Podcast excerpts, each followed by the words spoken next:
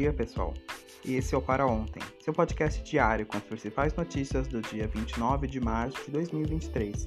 Sou Gabriel Mendes, jornalista, e vou te contar o que rolou ontem. Vamos lá. O Papa Francisco está internado em Roma com infecção respiratória. O Papa Francisco, de 86 anos, foi internado nesta quarta-feira 29 em um hospital de Roma para tratar uma infecção respiratória. Segundo o Vaticano, o Papa se queixou de dificuldades respiratórias nos últimos dias e testou negativo para a Covid-19. Antes, Francisco fez parte de uma audiência geral na Praça de São Pedro, no Vaticano, e depois foi para casa. Segundo o jornal italiano Corriere della Sera, o Papa chegou de ambulância ao hospital durante a manhã, depois de mal-estar no coração e dores pulmonares. O Papa Francisco já está comemorando 10 anos do seu papado agora em março. Estados definem ICMS único de R$ 1,45 por litro e pressionam o preço da gasolina. Os governos dos estados finalmente chegaram a um acordo para implantar a alíquota única de ICMS sobre a gasolina, que surgiu em lei aprovada no governo do ex-presidente Jair Bolsonaro, do PL, mas estava sendo debatida no STF, Supremo Tribunal Federal. O ICMS é um imposto que é aplicado sobre operações relativas às circulações de mercadorias e sobre prestações de serviços de transporte interestadual, intermunicipal e também de comunicação. O valor único do imposto foi definido pelo CONFAS, o Conselho Nacional de Política Fazendária. Definiram uma alíquota de R$ 1,45 por litro para gasolina e também etanol. O valor é maior do que já é aplicado agora nesta quinzena de março. Isso impacta o preço dos combustíveis em todo o Brasil. O valor do aumento do imposto será sentido de maneiras diferentes pelo país. O maior ICMS sobre a gasolina é cobrado hoje no Piauí, em R$ 1,24 por litro, resultando em um aumento de 21 centavos. Já em São Paulo, o imposto atual é de 0,89 centavos por litro. A diferença do ICMS vai fazer aqui o preço subir 59 centavos. O Ministério Público Eleitoral pediu a cassação do governador do Alagoas, Paulo Dantas, e do ministro Renan Filho, hoje ministro do Transporte. Segundo o UOL, no processo, o procurador Antônio Catete acolhe um pedido feito pela coligação de Rodrigo Cunha por alegação de abuso de poder político e econômico. Ele cita a suposta distribuição gratuita de bens às vésperas das eleições, por meio do programa Pacto contra a Fome. Segundo o Ministério Público Eleitoral, eles fizeram uso indevido do governo de Alagoas com finalidades eleitoreiras. O órgão disse, após consulta ao portal da transparência, não ter identificado em 2023 a aquisição de cestas básicas pelo governo alagoano. O governo do Alagoas lançou o programa em junho de 2022.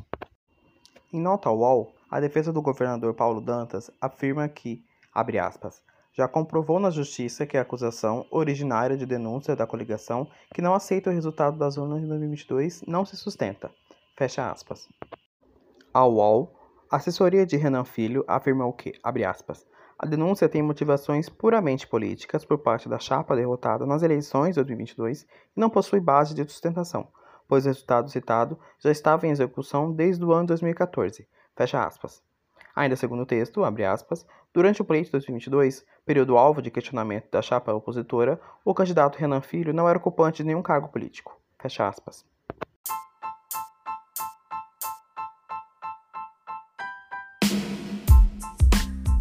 Internacional. Vamos agora ver o que rolou pelo mundo. Incêndio em balsa deixa 31 mortos nas Filipinas. Segundo o G1, a embarcação transportava cerca de 250 passageiros quando pegou fogo. Isso ocorreu nas águas da província de Basilã, no sul das Filipinas. A principal suspeita é de que o fogo teria se iniciado em cabines de ar-condicionado. A maior parte dos sobreviventes pularam na água para se salvar. Outras nove pessoas ficaram feridas e estão sendo hospitalizadas. Equipes da Guarda Costeira foram acionadas para socorrer as pessoas, e o órgão disse que irá colaborar com as investigações e avaliar se houve derramamento de óleo. Nos Estados Unidos, nove soldados americanos morreram após helicópteros do exército colidirem sobre o estado de Kentucky. Segundo o The New York Times, dois helicópteros do exército americano colidiram um com o outro durante uma missão de treinamento perto de uma base do exército, ao longo da fronteira entre os estados de Kentucky e Tennessee, na noite de quarta-feira, informou o exército. O porta-voz da base do exército, Fort Campbell, informou em um comunicado que o acidente está sob investigação. O exército ainda não sabe o que causou a colisão e diz que não havia sinais de rádio pedindo ajuda antes do acidente. Os helicópteros estavam equipados com gravadores de voo. As autoridades americanas acreditam que isso pode ajudar nas investigações.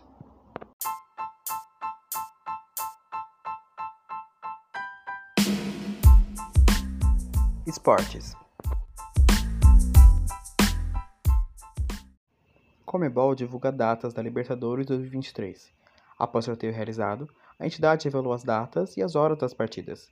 Essa fase será disputada entre 4 de abril e 29 de junho. A final ocorrerá no Maracanã em 11 de novembro. O primeiro jogo do Grupo A será em 5 de abril, às 7 horas, entre Alcas, do Equador, e Flamengo.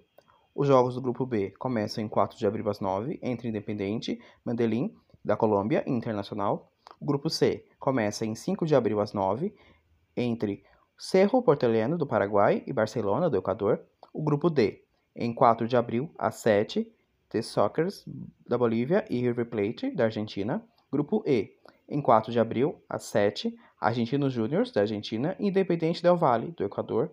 Grupo G, em 4 de abril às 7, Alianza Lima do Peru e Atlético do Paraná. Premiação. Agora, veja como ficou a premiação da Libertadores. Olha só, teve um aumento de 21%. O total agora é 207,8 milhões de dólares, o que equivale a 1,9 bilhão de reais.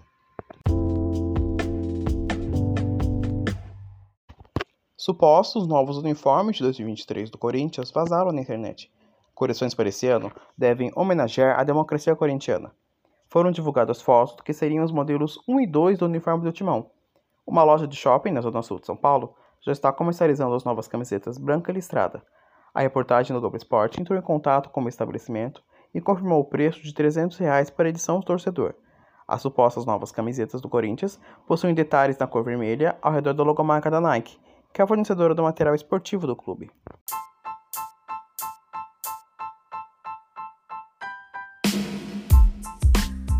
Entretenimento Hoje vamos falar um pouco de novela.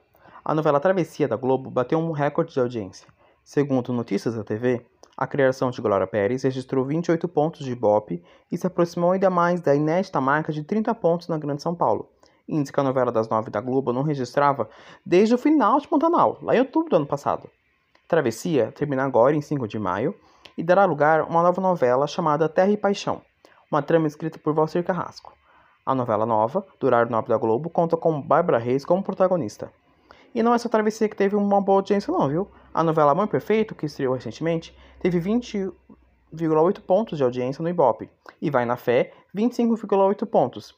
E bateram um recorde de Ibope pelo segundo dia consecutivo da Globo. Agora, uma novidade sobre a Turma da Mônica. O live action da Turma da Mônica Jovem já tem um elenco principal definido. Segundo o All Splash, foi divulgado que o elenco vai interpretar as versões adolescentes da turminha no filme Turma da Mônica Jovem, Reflexo do Medo. Mônica será interpretada por Sofia Valverde, que participou de Poliana Moça do SBT. Cebola, né, o Cebolinha nessa versão, será vivido por Xande Veloz, de Um Tio Quase Perfeito. A Magali será interpretada por Mônica Paiva, que participou de Chiquititas. Cascão será interpretado por Theo Salomão, de Escola de Gênios, e Carol Roberto será Milena. Ela participou do The Voice Kids. O filme será dirigido por Maurício Essa, que fez Carrossel, o filme, e A Menina que Matou os Pais, e filmado aqui em São Paulo. As locações já foram definidas: o Colégio Notre Dame, no bairro de Sumaré, o Parque Chácara Jockey e a Mansão Jafet. É isso. Agradeço pelo seu tempo e pela sua companhia. Se você quiser me ouvir em outras plataformas, esse podcast está disponível no Spotify, Apple Podcasts, Amazon Music e YouTube. Enquanto você me escuta, a próxima edição desse podcast já está no forno. Agradeço pelo seu tempo. Aqui é o Gabriel Mendes. Tchau, tchau.